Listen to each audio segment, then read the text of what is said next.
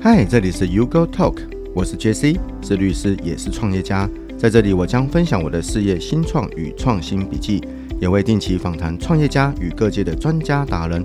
我将以轻松分享的方式，让各位听众得到新创的经验与最新的趋势，当然也有法律新知识，千万不要错过哦。大家好，我是 Kelly。我们今天很高兴邀请到一位人美作品也美的星野田花花艺师佑星老师来到现场。佑星老师可以跟大家打个招呼吗？Hello，大家好，我是宥欣。哇，那现在大家其实都很习惯用呃干燥花、永生花当家里的摆饰啊，或者是新娘捧花，我们也很兴盛要自己做哈。那等于说这是一个非常方兴未艾的风潮。那今天邀请到老师来，也是希望说老师可以把自己创业路上的经验分享给大家知道。那一定有很多人期待用这件事情来当副业哈。那这样这身心里会比较平衡啦。然后在主要工作以外，还有一个另外一个出口。好，那宥欣老师，你经营这个星野田花这个品牌大概多久啊？我们刚刚聊天的时候，其实就是我们在访谈前有小聊一下，老师有讲到你有这个转换跑道的过程。那其实大家在从正业转到副业，把副业当本业的时候，会有一个很挣扎的过程，或是突然会有一些契机，是不是可以跟我们分享一下，为什么会有这样子的际遇啊？其实我经营花艺的品牌大概四年多，但我在去年五月的时候决定要，我原本是兼职啦，就是原本有一份正职工作，那花艺是我的副业。那去年五月的时候就决定要把原本的工作辞掉，然后从专心的经营花艺。那其实有这样子的契机，也是一个有偶然的事件发生。原本其实一直心里都会很想要把。花艺当做正职，但是就是大家一定一定心里都有想说，很紧张，很紧张，而且很怕说像这种嗯花艺的东西或是设计类的东西拿来当饭吃，其实很辛苦，很怕收入没有那么稳定。对对对，或者是说现在流行会不会过明年就不流行了？嗯、哼哼那那时候我自己会下定这个决心，是因为我因为正职工作，当时在。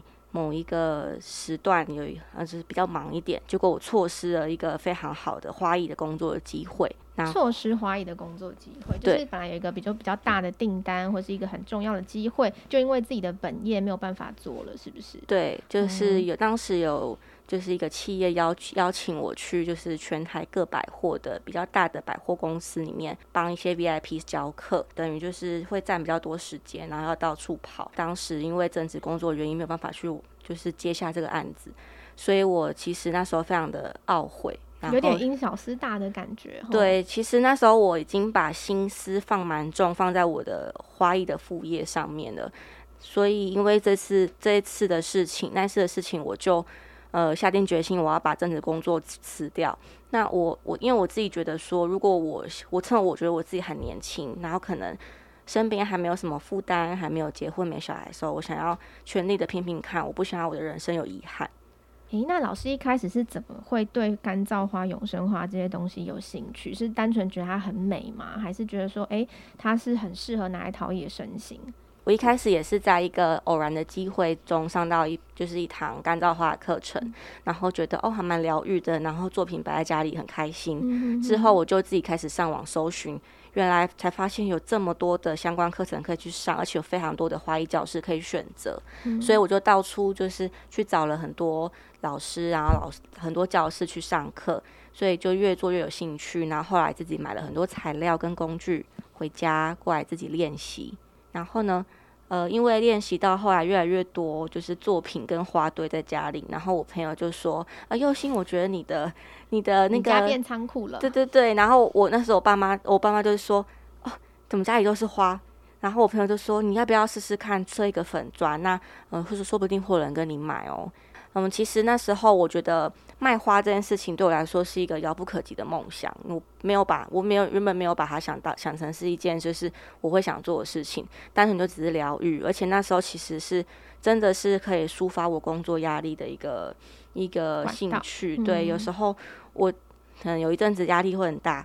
的时候是半夜睡不着觉，起来疯狂的、嗯。你不会起来绑花吧？之类的，就是疯狂。会不会有一点恐怖？我就刚才 镜子前面有一个人拿剪刀在剪花，好像有点怪怪的。那个画面可能有点奇怪，就是疯狂的做一堆，然后做好几个小时，然后隔天其实还要上很久的班，然后就是没关系，就是至少是舒压，然后到半夜可能嗯很晚了，没关系，舒压舒完继续睡。哦，听听起来还不错啦，你等于还是有一个出口啦，只是刚刚觉得那画面 画面太有趣了。那那刚讲到那个花有好多种类，你也上了很多课，是也我们怎么去区分呢、啊？像我们这种麻瓜哦，看到有看到鲜花、有干燥花、有永生花，好多名字，那我们其实不太懂，老师可以跟我们解释一下。好，呃，其实鲜花。应该说，干燥花和永生花都是由鲜花演变而来的，它们去是由鲜花延伸出来的。呃，干燥花就是呃，照字面的意思上来说，它是由鲜花用不同的方式让花自然干燥，就变成一个干燥比较干燥的姿态。那它的保存期限就大概会是在呃半年到一年内。半年到一年，它就会怎么样嘞？它可能会慢慢褪色，或是慢慢的掉花瓣。但其实基本上，如果不要一直去碰它，或者是说放在人容易接触到湿气的地方，它其实是可以放蛮蛮久一阵子的。那永生花它其实跟它字面上一直也蛮雷同，它是经由药水去处理再染色过，它摸起来的呃姿态跟鲜花很像。那它永生花的字面意思是还永生，但其实也没有到真的可以到放一辈子，但是它的保存期限会比干燥花来的更久一些，大概会是两年到三年。不过还是要看一下我们存放的环境，不能够可能晒直晒太阳啊，或者是说你放在什么浴室湿气很高的地方，它那些都会让干燥花和永生花是会容易发霉，或者是呃直接坏掉的那种状态。那这样听起来，它们很适合放冷气房喽？冷气房非常适合，非常适合。那如果在上面喷，假设喷什么香水、香氛啊，或是香氛喷雾，会不会其实伤害到它们？会哦，因为刚刚我就呃，刚刚就是所说，他们没有办法去接触到湿气。那如果说想要让他们香香的，其实是有一种花材叫索拉花，它是有一点像是哦，比较常见，它会是在扩香瓶里面放的那种叫扩香花。它其实是一种叫做索拉树的叶材去萃取出来的成分去做成的花材，它是可以滴香水跟精油在上面，让它自由、哦、自然的散发它的香气的。哦，嗯。那其实除了索拉花以外，干燥花跟永生花是不太建议去用这样子的方式。那这样听起来，永生花它的呃，应该说它的干燥过程或它的处理过程比较繁琐，所以它的价格会比较高嘛？会哦，它的成本会比较高，而且大部分的永生花都是由国外进口而来的。哦，那因因为我们之前。我之前去呃某些，比如说像眷村改造的文创园区啊，那其实蛮多华裔师在开课或开教室。嗯嗯。那我看到有蛮多证照班，呃，老师觉得这个证照班有一定要上吗？还是说，呃，如果你推荐怎么样子的人去上证照班？其实我自己是走一个不考证照派，因为我觉得。证照它的东西太过于局限，我觉得它会去影响到我自己呈现作品的风格。嗯、不过，其实做我做了几年之后，我发现做花艺这件这个设计这件事情，它需要一定的理论基础，你才有办法去衍生出越来越多厉害跟范围越来越广的作品。那、嗯、呃，我觉得其实。像我来说，我最近其实是有是有在上证照课程，但我没有打算要考证照，我只是希望去学一点基础，去增进自己的一个加强一个理论而已。那嗯，很多学生会问我这个问题，需不需要考证照？我是觉得，与其你只有上课，然后考证照，获得一张纸的证书，不如你上完课之后有把老师所教的技巧啊、精华学到学进去。应该是每一个老师的心声。对，然后回家一定要练习，这、嗯、一定要练习。因为我很常遇到学生没有练习，嗯、下一次在上课的时候，嗯，比较没有进步，那啊，他们就会很灰心。但我还是会希望，如果说你真的希望自己可以有一个精进的效果，不一定要有一张纸，其实有练习才是最重要，它那才是你自己的东西。刚刚突然想到，还有一个词叫不雕花。不雕花跟永生花是一样，是一样的。对哦，因为我我印象中之前看过，像日本啊或韩国，会有一些协会在授证，对，授什么不雕花老师的花艺师啊这样子。对，各国的风格会有差嘛？比如日本或韩国的风格？各国风格其实差很多诶、欸，嗯、但其实日本我觉得他们的风格就是很日式，他们就是从以前到现在是自己的一个一个路线。那韩国他们其实风格都是由法国那边去演变而来。其实台湾人很多就是喜欢那种法呃韩式花艺，因为现在很流行嘛。但其实韩国的花艺师他们都是去法国或是英国的学校去上课。嗯、但我觉得法韩国人比较厉害的一个点是，他们有办法靠自己的美感来去把学所学的东西东西去衍生出自己的风格的东西。韩式的风格。对对，哦、那其实我觉得，因为法国或是呃英国他们那边的。花艺的作品比较没有那那么的普及，嗯、那么的被大众接受。然后韩国他们其实是有把它转换成一个自己内化成自己一个功力，我觉得。韩国真的很厉害，他们真的很很能够把很多文化或东西变成一个属于他们自己的文化传播全世界。对，他影响很深。日本的风格是有点像他们以前呃花道的那个那个感觉嘛，插花啊之类的衍生出来的样样貌嘛。其实他们以前，你刚刚所说的花道，可能像什么池坊啊，对对对对对，跟刚可能比如我们现在要讨论的是干燥花跟永生花，嗯，感觉又不一样，又不一样了。对，日本他们真的就是很坚持自己的一个比较保守派的一个风格。嗯、这个我也听过，我有听过有一派花艺师，他可能哎全部的证照他有鲜花啊、干燥花，嗯、他们都有，嗯、但他们最后说他们要走鲜花，哈，也是有听过讲的。他们说鲜花可以做很大很大的作品。就是放在饭店的呃大厅正中央一个超大的艺术，好像是鲜花才能做到的。诶、欸，我是不太懂这一块。永生花的话，有可能做到一样大的作品嘛？比如说有那个威尔的气势啊，或者那个展露的那个风华的感觉，是可以做到的吗？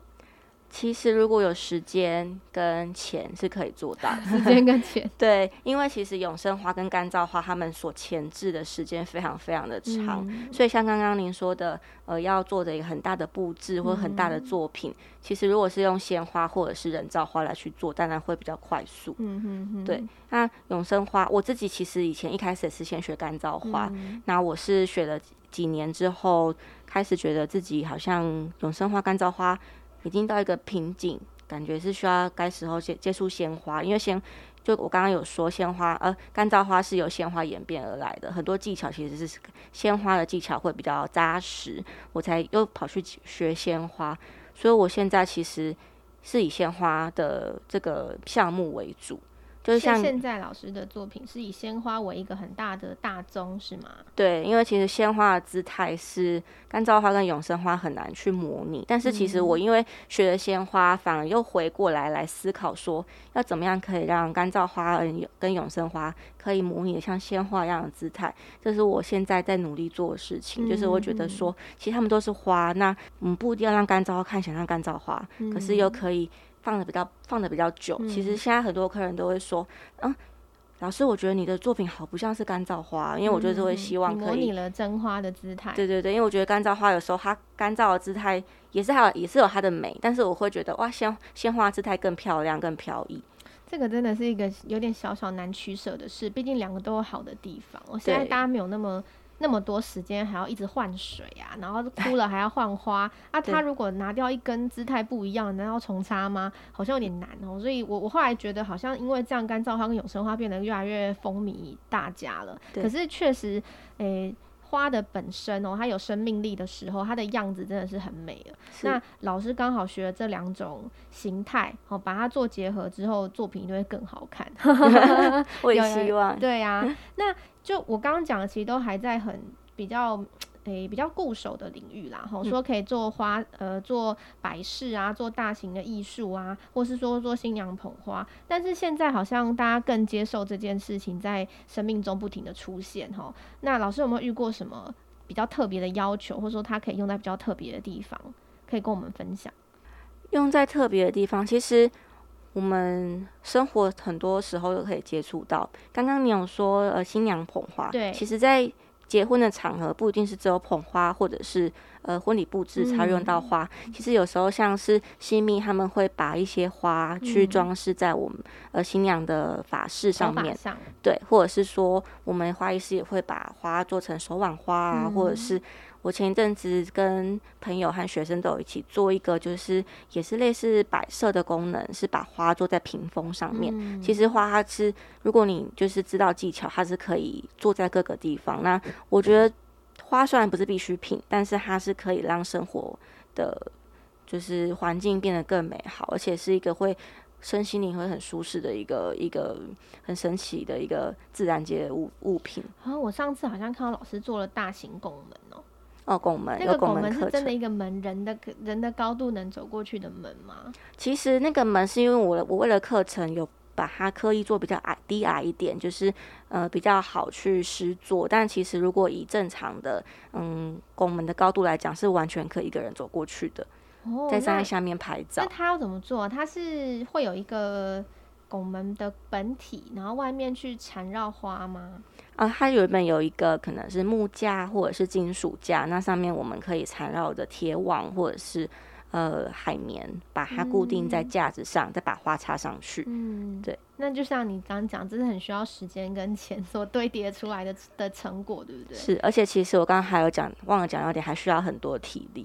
哦，对耶，嗯，感觉需要好几个花艺师合力合作。对，因为其实花艺，我觉得它最难的地方并不是插花，而是有很多前置作业。像刚刚永生花，我说还有很很长时间的前置作业，但鲜花前置作业也非常繁琐，就是包括我们进花，然后洗水桶，然后需要搬很多重物，而其实我们需要一天要花很多很多时间再去做各种不不同的杂事。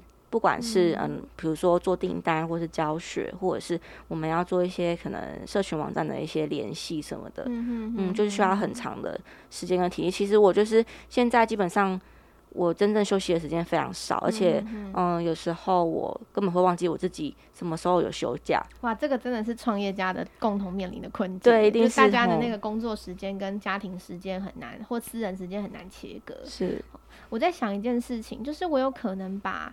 这个花艺用在，我在一直在思考，我们可能用在很私人的呃习惯上，比如说我我现在异想天开，因为我我在想说，你看哦，呃，我在门上面可以看到它，我在比如说呃特殊场合可以看到它，那我自己私人的东西呢？比如说我们我有没有可能拿来做水杯、项链，或者是耳环，或者是我的笔记本？有可能或名片片，有可能会做这些东西吗？其实有诶、欸，但其实那个已经有点跳出跳脱出我这个我们这个花艺设计的领域。他们是需要用，比如说像你刚刚说的首饰、耳环或是项链，它可以用不同的方式，像还有像叫水晶花，我有点忘记那个名字，它就是可以把花有就是烙印在一个。透明物体里面的感觉，用一些胶把它固定在里面。对对对，然后就可以把它当做首饰。当然也有直接用干燥花直接去做成首饰，可是我觉得它那个好像会很容易就是脱落。哦，这都是一些附，我觉得比较附随的应用啊，对对对，比较不像是我先要一个盆栽或一个花朵的作品哦，不太一样。对，这样子。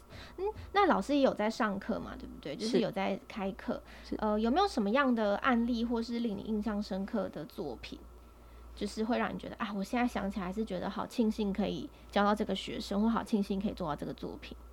其实要这样讲，我觉得其实每一个学生让我很深刻，但最近让我最深刻的是有一个学生，他来上我的课之后，他感受了很挫折的一个过程，因为他来上我的课其实是比较进阶的课程，但他觉他来上了之后，因为他的速度跟不上其他同学。所以他当下是嗯、呃、很紧张，回去跟我回去的时候跟我说，他完全不敢上厕所，也不敢就是喝水。为什么？为什么会不敢上厕所？因为他速度跟不上大家。但我其实当时我没有给他压力，我希望就是他可以慢慢来，就是我觉得做得好比做得快重要。但因为他给他自己的就是期望放比较重一点，那他就是很挫折当中，其实来来往往一个快一个月就是。嗯，我们都会聊天，然后就是我会希望可以就是更努力他，就是让他觉得说作画这件事情并不是一件有压力的事。然后他原本其实以前上上完课之后，他是比较没有时间在练习的。啊，我跟他说，嗯，如果说你有抽每天抽出点时间来练习的话，我相信你可以呃会越来越精进自己的速度跟技巧。那他可能因为上这堂课很挫折，他就嗯去。真的去买很多花材回来练习。接下来在下一次来上我课的时候，他整个呃技巧啊，脱胎换骨了吗？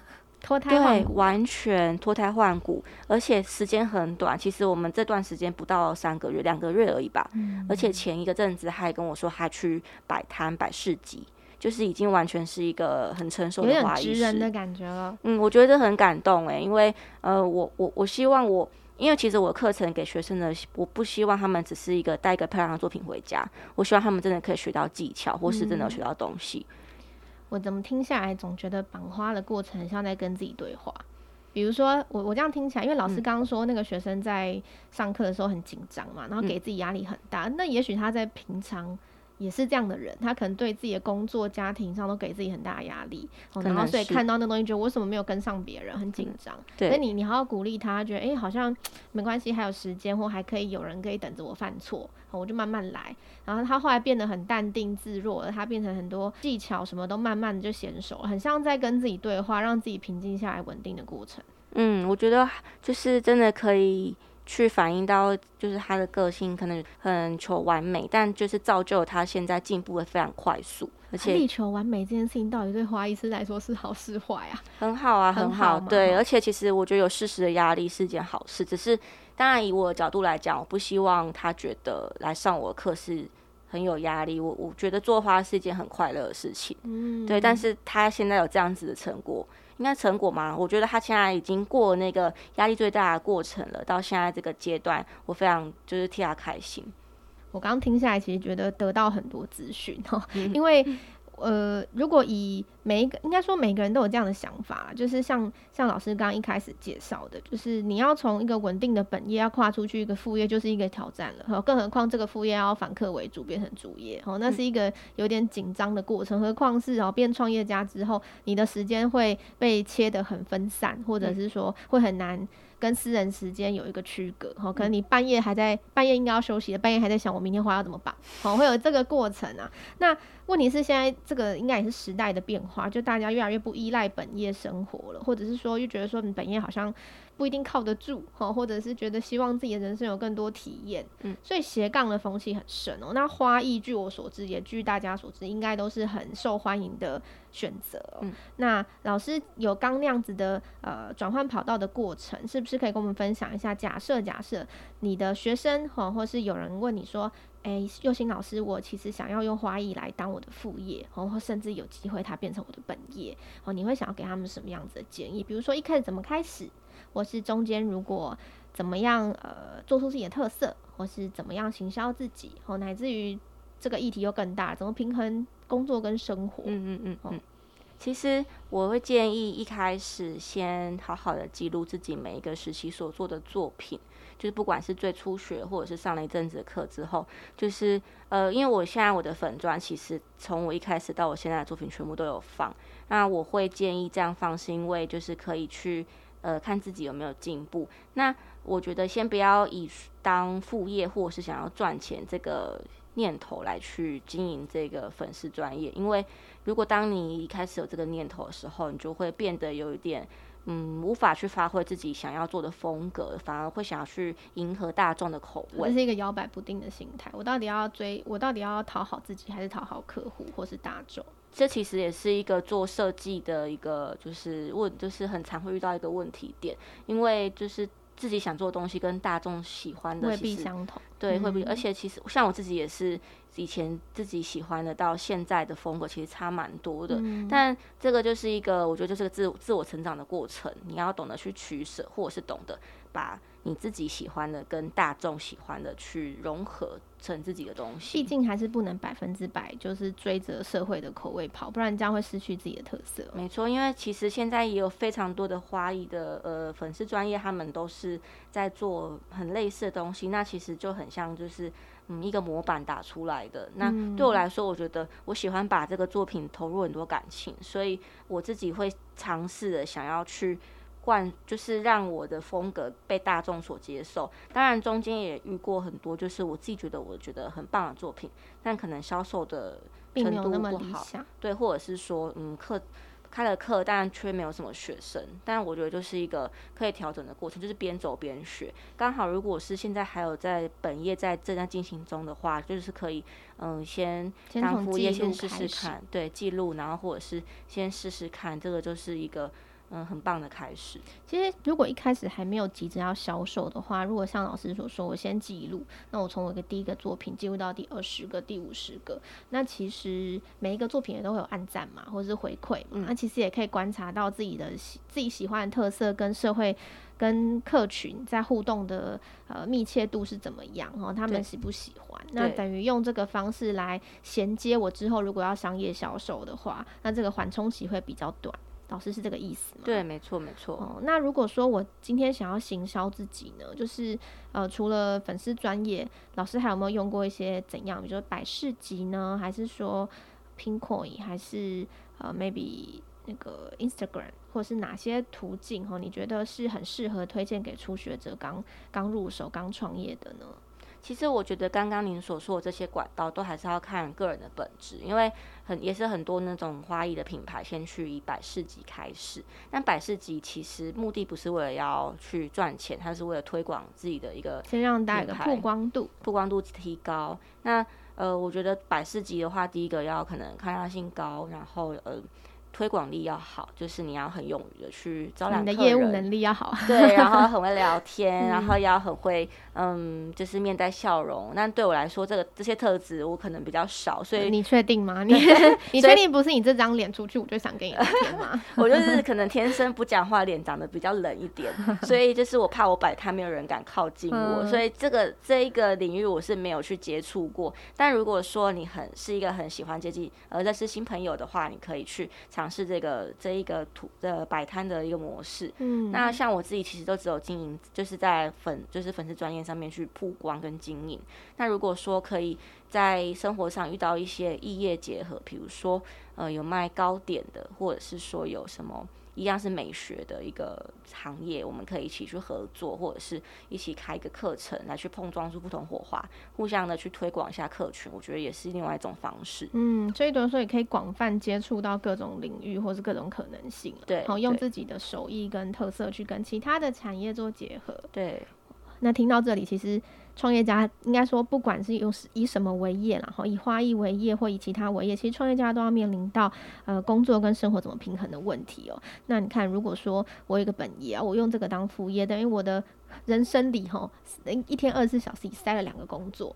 那如果我从本业是上班族变成自己开业的花艺老板，那我有百分之百被我的工作占据了。哦，那老师一定也很习惯，或是说还在经历这个过程。有没有什么建议可以给这些迷茫的小羔羊们？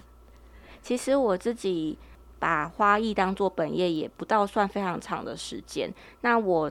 也很才正在取舍，我就是私人时间跟工作时间的一个过程。其实有一段时间，因为比较少休息，所以我突然就觉得，会到后面就觉得，嗯，整个疲倦感很重。那这时候就真的是需要去抒发一下自己的心情，可能去旅游啊，或者是就是可能耍个废，陪家人啊，对，耍陪家人，或者跟动物玩，家里有养猫跟狗，跟动物玩，就是需要一点放松的时间。那我觉得其实花艺这个行业算是一个蛮吃香的嘛，因为其实花花艺，不管是花或草，在生活中是非常常见的。就是现在已经养成一个习惯，是我走在马路上或经过公园，都可以去呃看到，就是一些花草，然后看它们怎么生长，然后来去把生活，应该说我已经把工作跟生活融合了，慢慢的结合在一起，就不会有那么大的压力。对对对，我觉得应该是要试着去让找到一个让自己觉得这个工作方式是舒服的地方。像我就不太喜欢去做一个固定样式的花。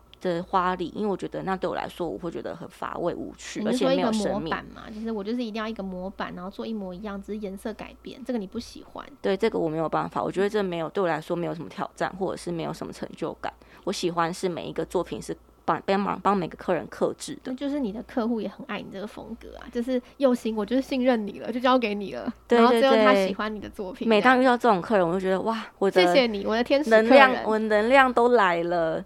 对，但是其实以这样的经营方式会比较辛苦，但是其实。长长久以来，可能客人他们也会推荐朋友，嗯、那就是会我会建立起我自己的品牌的一个形象。嗯，就是一开始真的会比较累一点，但是走过这个过程，形象做起来之后，其实大家都知道说，哦，你是客制化，可能单价比较高一点，但是至少我的东西是很有感情、很温暖的、嗯，就是看得到你在里面注注入的心血，我会看得见这个东西像是有活活的，或是有能量的，对，感染人的。对，那其实我我现在就是一整天几乎都是。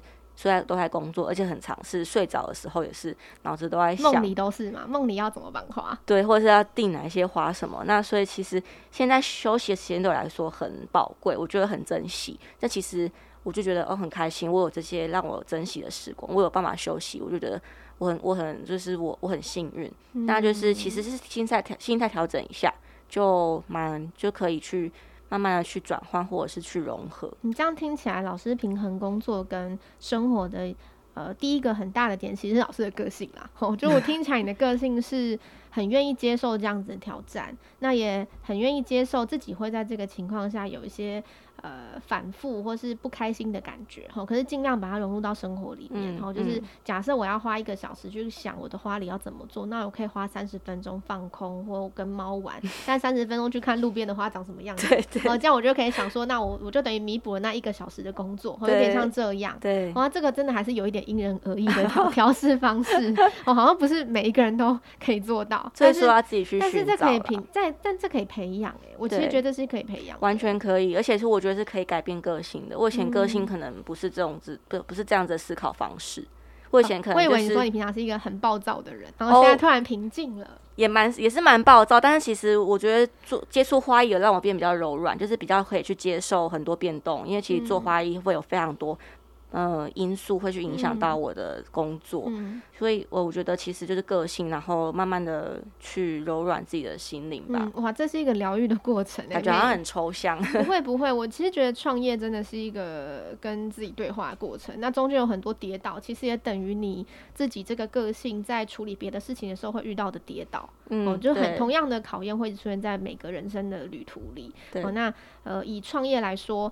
其实我们我们我们主持人自己也是自己创业嘛，嗯，那第一个感受到的是时间变多了，但时间变得难以掌控。对，哦、那时间变多了，其实我最感谢的其实是更多时间可以陪家人。不知道老师有没有这样的想法？嗯、就是可能我绑，假设是你好，可能我绑一绑花，那我的话可能工作工作工作，然后诶，突然有个时间可以回家一趟，好，就看看老人家，看看家人哈。那呃，另外一个点是说，诶，确实很难切割。这些工作时间，嗯，那我的我的状况是，我也还在历经这个这个转换的过程。那老师刚给我的建议，我也觉得好棒哦。就是那我是不是以后可以试试看？然 后就是本来一个小时要烦恼，是不是变成三个三十分钟就好？对，然后再帮我拿去想别的。哦，这是一个哎、欸、很很棒的建议，嗯、应该蛮多人会因为这样受益的、喔。真的吗？真的真的，我觉得会，因为其实大家在平衡工作生活，很多时候是参考别人。现在大家很少时间啊，或是。机会可以跟自己对话哦。那绑花的过程，或者是呃静下来的过程，其实有时候连跟自己讲话都有点害怕。哦，可是那个刚好是，比如说我在我在剪花，我在思考的时候，其实很自然，你心就平静下来。你总不能混乱的插花吧？对，不太可能。对，不可能。所以那应该会是一个呃很好的过程，去跟自己对话。嗯，那。尤其以此为业更是哈，你每几乎每天都在做这件事。嗯、那除了商业考量以外，还有很多跟自己的疗愈的过程。对，好，所以我觉得今天的分享真的超级喜欢，谢谢，太棒了，真的谢谢。其实刚刚老师有跟我分享到一个东西哦，我们刚刚讲的很多都是创业家自己呃个人的一些平衡，或是个人的一些修为的累积，或是培养哦。嗯、那其实还有一个很现实的问题是，其实。花艺真的是一个很美的东西，那你拍的照片或你的作品都很有可能被广为流传。嗯，那会不会有人把它，比如说照片拿来说是自己拍的，作品拿来说是自己的？那如果说有一些新手遇到这样的挫败怎么办？然后好不容易一个漂亮作品被人家偷去说当自己的，或是呃有些人就专门剽窃人家的心血，吼，那遇到这样怎么办？或是要怎么样调适？或是有没有？这算不算是一个？嗯、其实算是一个警醒哦。希望大家要不要不要做这样的事，或是对这件事情要比较宽心。好、老师有没有什么样的想法可以跟我们分享？其实以这件事情来说，我比较会想要的是给嗯，可能是。模仿的那一个对象来做个建议，就是会希望，就是不管是初学者，或者是说已经学了一段时间，花艺设计或者是其他设计行业，一定一开始都是从模仿先开始。那模仿一定是呃很正确的一个学习途径，但是我觉得你必须要去融会贯通，或者是要去呃掺杂，或是转变为自己的风格，然后再去发布这个作品。才有意义。如果说一昧的剽窃，或者是说不尊重专业花艺师的创意，我觉得其实对这个行业来讲会非常的，就是受一个很大的打击。因为其实我呃从事这个行业到现在几年了，那其实中间也一直听过很多就是这种剽窃创意或者是。呃，侵犯著作权的事情。你的意思是说，比如说我做了一个作品，然后就被人家原封不动搬去用，或写了一个文案，原封不动拿去用，说是自己的。对。对。那我如果是以站在是被剽窃的那个对象来身上来说，我自己的心态会是，至少是因为你做得好，所以对方才会想要追随着你，或者是模仿你。那，嗯，我懂，可能会有人很生气，因为会觉得说。怎么不自己想，或者是说会觉得这件事情是不可被原谅的？他就是想不出来啊，对，他就是想不出来，只要偷你们的啊，不可被原谅。那其实因为我也是跟我其实自己本身上过很多老师的课程，那我在他们身上学到了很多自己的一个风范，嗯、他们觉得说没关系，你要学的话，那你就学吧。那我有我自己的脚步，我会继续进步，会进步的比你学的还快，对，我会永远会走到你们面前。所以其实，嗯。嗯如果是被被模仿了，其实就是，嗯，想到一个是比较宽心的一个心态，就不需要去计较这么多。其实有时候会真的蛮累，你不如就是把这些力量转换成就是你创作的一个动力。嗯，你觉得哦，既然已经被模仿了，对吧？说哦，你做的很好，那是不是可以再进下一个阶段？就是、嗯、这这，我觉得这个模仿仿呃剽窃这个这个行为是值得需要被一提的。嗯。嗯，也就是说对，对呃被剽窃那一方，其实可以宽心一点啊，就说、嗯、啊，你就是你做得好哈，对，那把这个愤怒不平的感觉转换成自己创作的原动力，对，那。其实老师刚刚的话隐含着一个意思，就是对那个剽窃的人哦、喔，告诉他说你不要这样啊，好，人家进步的比你快，你偷不完啦，好，那你这样也等于在原地踏步，没有意义啊，你总你总不可能哈，你总不可能差的一模一样卖嘛，不太可能哦，你只能偷偷这个东西而已，嗯嗯那等于原地踏步，哈，那个你的品牌不会有所成长，哦、嗯，其实这样这个真的很值得提醒大家说，诶、欸，如果你是新手创业，有的时候不要超捷径，好，那你看到超捷径的人也不要那么。